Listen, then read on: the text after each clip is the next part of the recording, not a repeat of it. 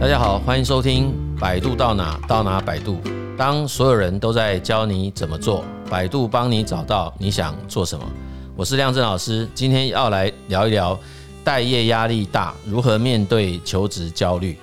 这两年受到这个疫情的影响，然后整个劳动市场的职缺其实很明显的出现非常剧烈的波动，然后。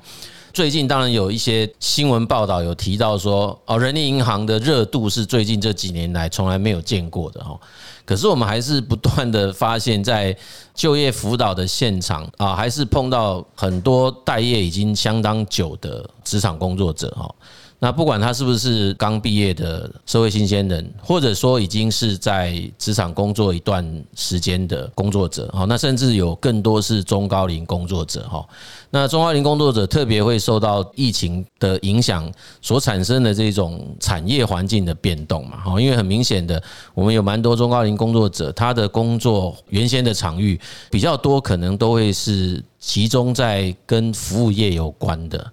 那疫情的一个波动最明显的冲击就是这些有门市的服务业嘛，哈，所以像这一类型的工作者，他当然在这一两年的这种疫情冲击底下，他的就业状态就是非常不稳定。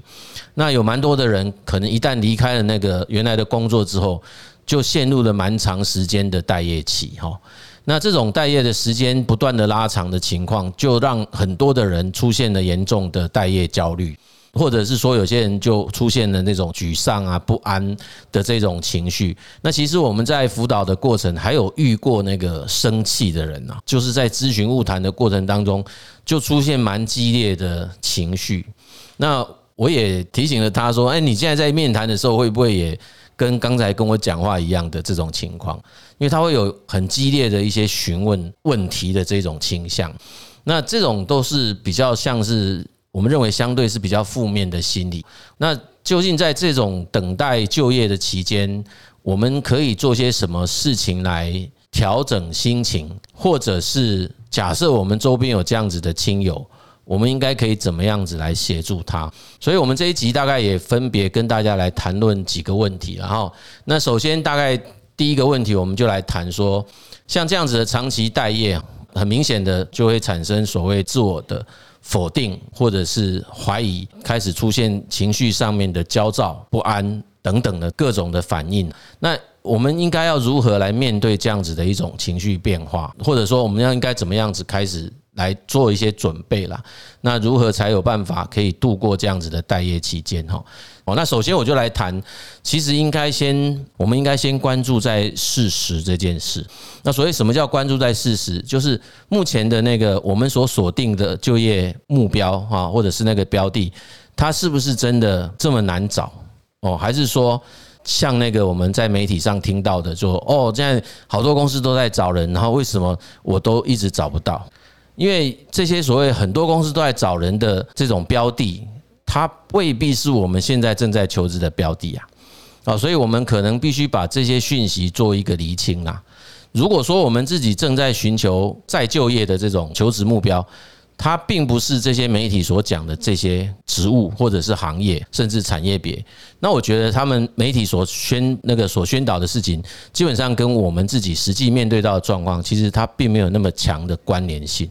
也就是说，我们确实可以发现，在某些求职目标上、职务上、某些行业别上，其实现在还是相对的不容易找工作的。原因就是因为很多的企业仍然看不清楚未来的发展到底会变成什么样。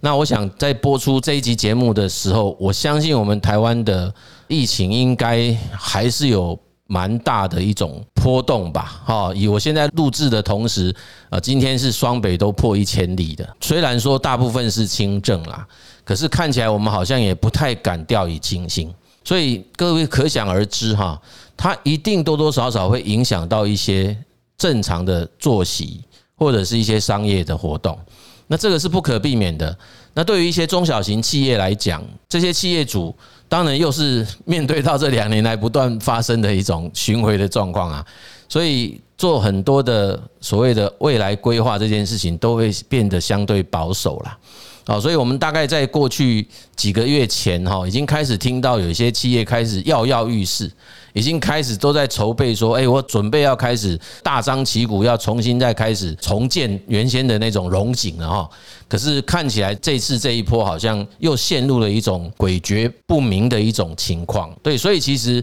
在对于某一些比较属于服务性质或消费性质的行业来讲，我都认为它其实都还不是很明显的可以看出它复苏的迹象。那如果说我们本身所锁定的是跟这些行业相关的求职目标，那势必就会受到直接的冲击。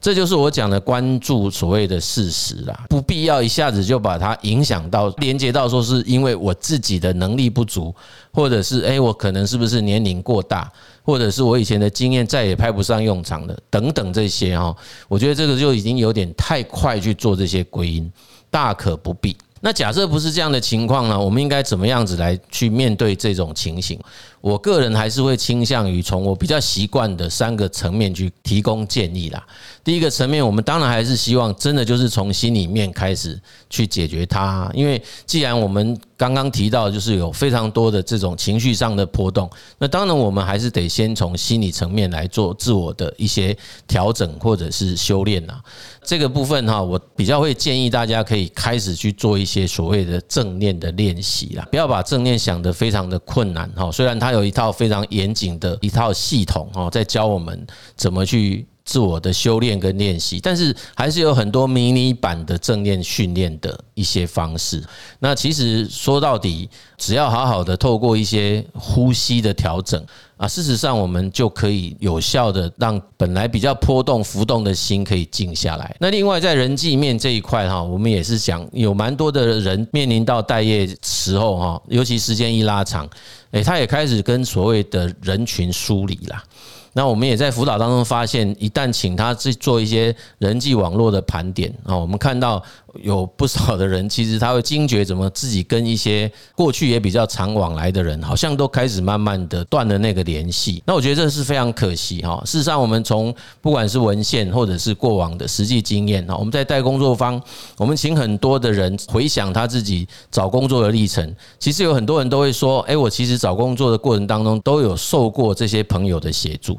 好，那尤其是一些中高龄工作者，他那个透过朋友或者透过亲友推荐这种工作职缺找到工作的这种机会，其实是很高的。但是我们好像常常也不太自觉这件事。通常一旦面临到要在找工作的时候，第一个想到的还是我们现在坊间最常用的这些管道。那其实这些管道，大家只要仔细去想就知道了，它就是一个。没有门槛的，每一个人都可以去使用的一个平台。那因此，我们是把自己放在一个非常多的这种竞争的情境底下去曝光嘛，就不见得有能力可以在比较短的时间或者比较呃有利的一个情况之下被看见哦。所以，在这所谓的啊第二个建议，我就会觉得应该要开始要重新去盘点自己的人际网络关系啦。哦，那个所谓人际关系的。再建立哈，这件事情是重要的。那也可以请我们自己，包括很熟识的，或者是半生不熟的这样子的朋友哈，来帮忙做讯息的传达。但是这里面我就小小的要提出一些建议哈，就是当我们请这些亲朋好友帮忙留意相关工作或者推荐相关工作的时候，请务必要提供。比较具体的、明确的说明，可能要请他说：“你帮我留意的是什么什么什么的工作哦，叫清晰的啦。诶，你不要就是说，诶，我最近在找工作，诶，只要有工作你就帮我介绍。诶，那这个其实听到的人虽然说好，可是他真的没有办法注意的哦，因为他不太晓得到底。”你到底希望他帮你注意什么工作？所以我们要养成一个习惯，说告诉我们的好朋友或者亲戚说：“哎，我可能现在比较需要找的是行政助理，那特别是在最好是在某个地方或某个行业，那更好。哎，或者是我要找的是人力资源，呃，如果可以负责什么，那更好啊。或者是我要做的是理财专员，可以做什么事情更好？哎，所以其实是要相对具体的一种建议啦，别人就会比较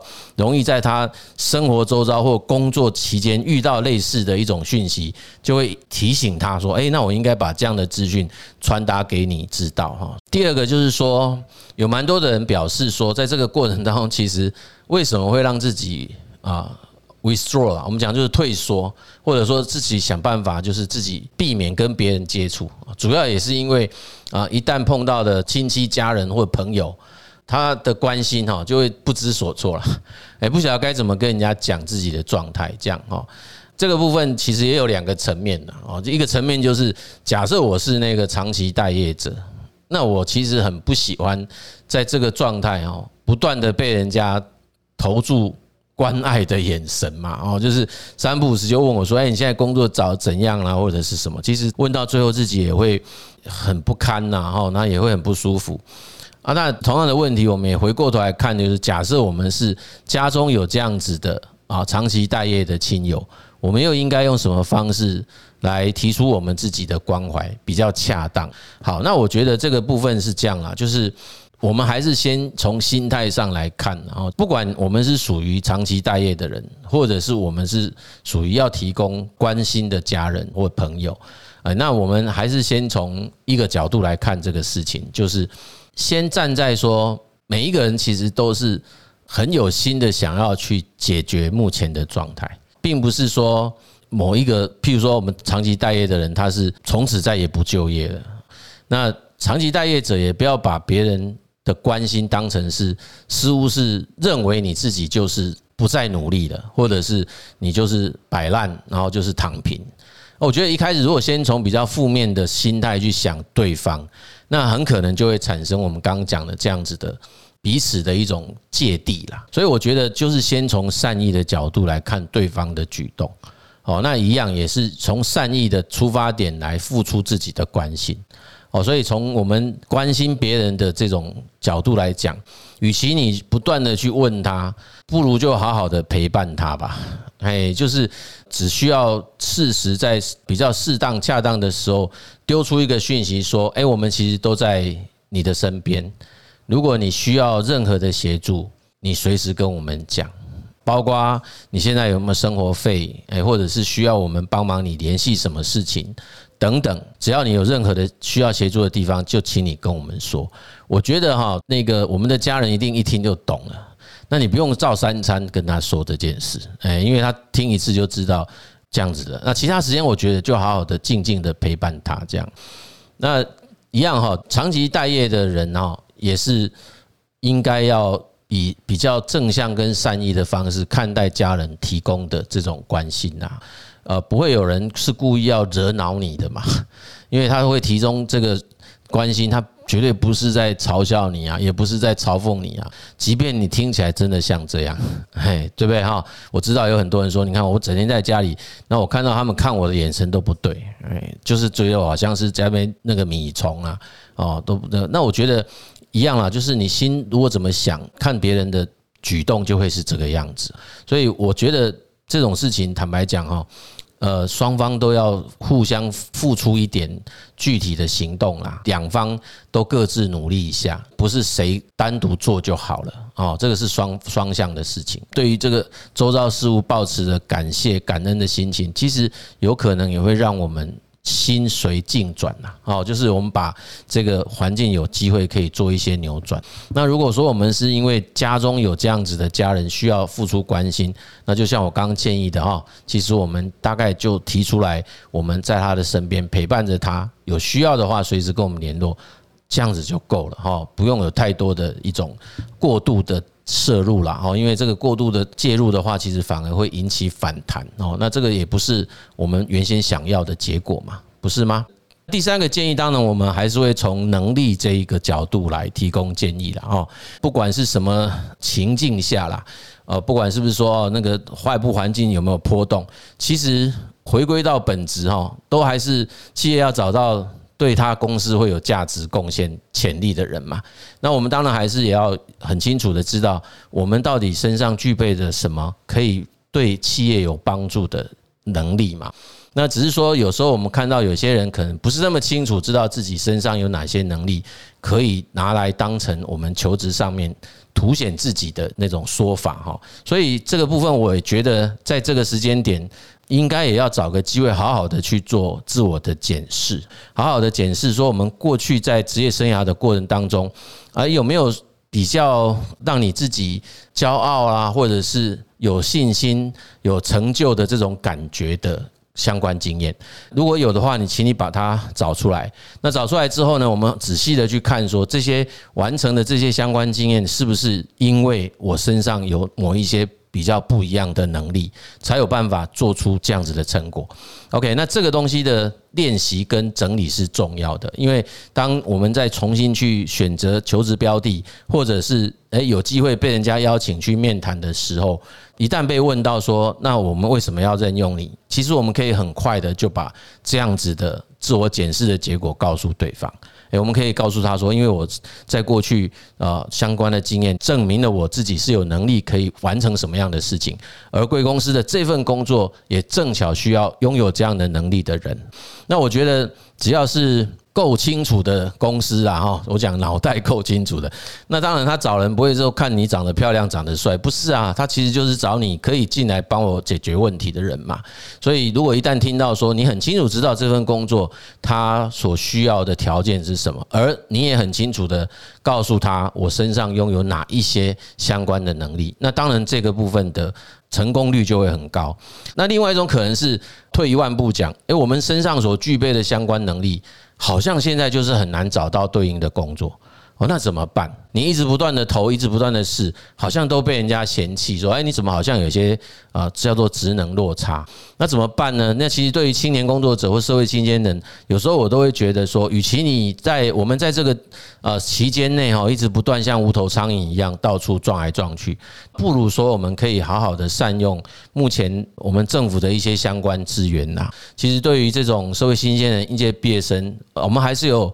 很多资源可以使用的。大家可以去参加很多。劳动力发展署所推出来的相关职训计划，那这些职训计划已经不像过去我们大家的刻板印象说，哦，那些东西都是没有什么用的技能哈。其实现在有很多很新的这种课程啊，包括啊三 D 建模的啦、数位行销的啦等等啊，这些都有在这些训练课程当中。那所以大家可以利用这个待业期间。哦，也许在啊网络上面去搜寻一下，那好好看一下呢，哪一些职训是你自己比较有机会可以去学会的？这个叫做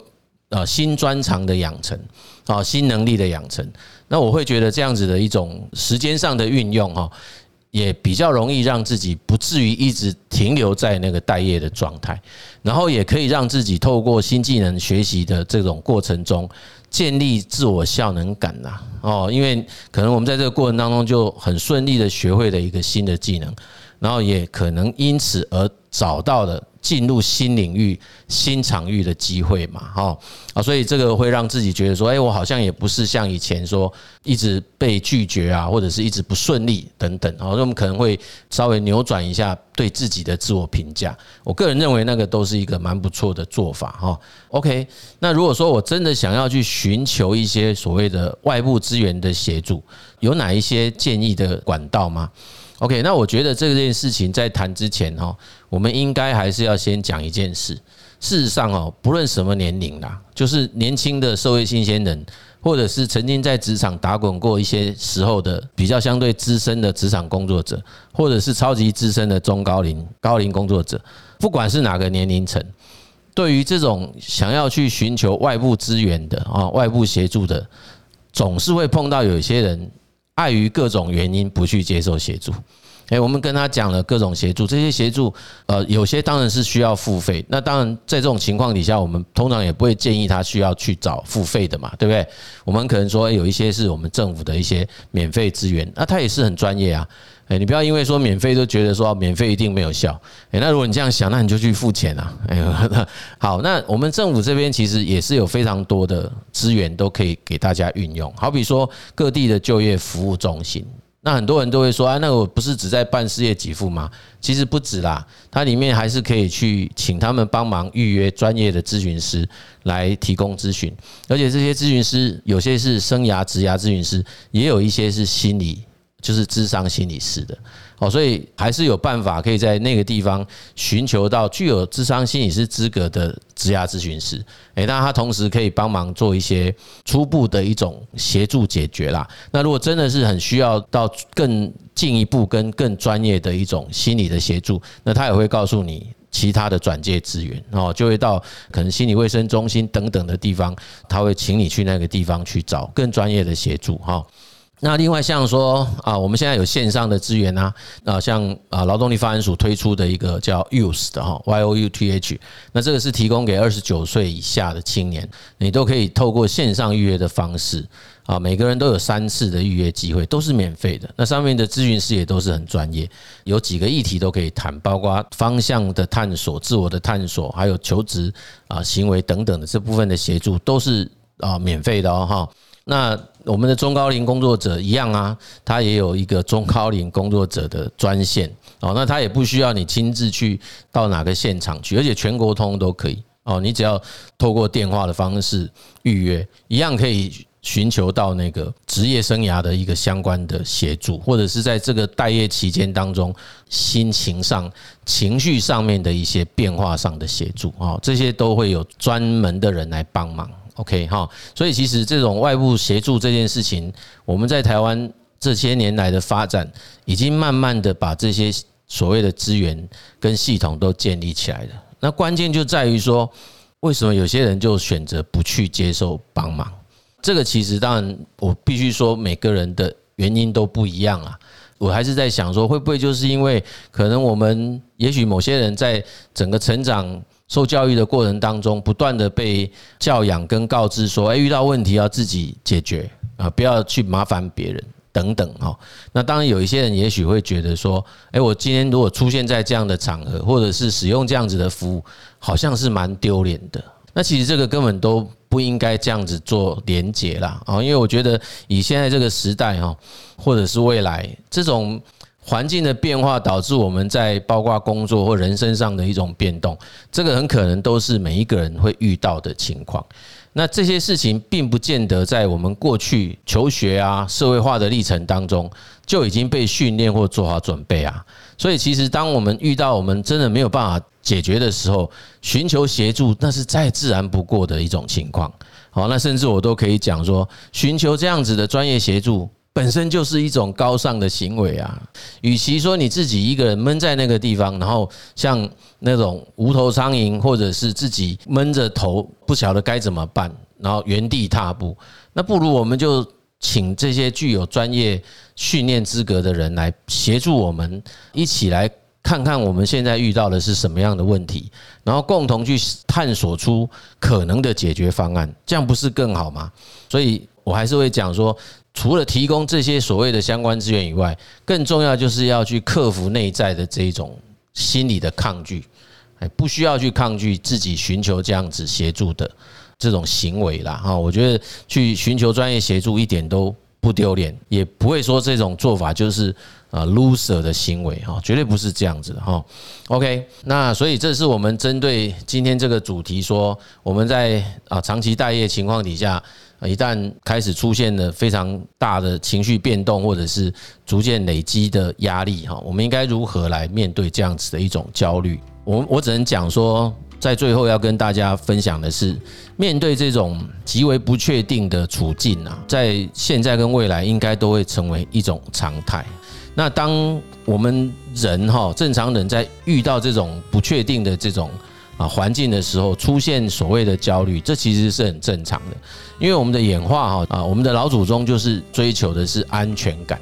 是安定感，是稳定性。OK，我们并不习惯于去面对这种变化多端的外在环境，所以我们其实会有焦虑，会有不安，这是反而是一种呃很自然的本能反应。我们不必要刻意去逃避，或者刻意去忽略这一种紧迫感，不如哈，我们就可以利用这样子的一种。过程哈，更加的深入去认识自己，了解自己，那把这一段过程当中所探索的结果，成为另外一种心智成长的养分。那也当然不要忘了打开自己的雷达啦，哦，就让自己的那个心门也可以打开哈。那我们就有机会可以看到更多外部的机会啊，或者是。各种不同的人事物的出现，或者是叫偶发事件等等，常常这些所谓的机缘哈，很可能就会让我们产生一些新的契机，然后也可以让我们有一个全新的开始。OK，我们这一集的节目呢，就跟大家分享到这里。那如果说各位喜欢我们的节目呢，也欢迎订阅，也请你帮我们分享给你的朋友啊。那谢谢各位的收听，百度到哪到哪百度，我们下集见。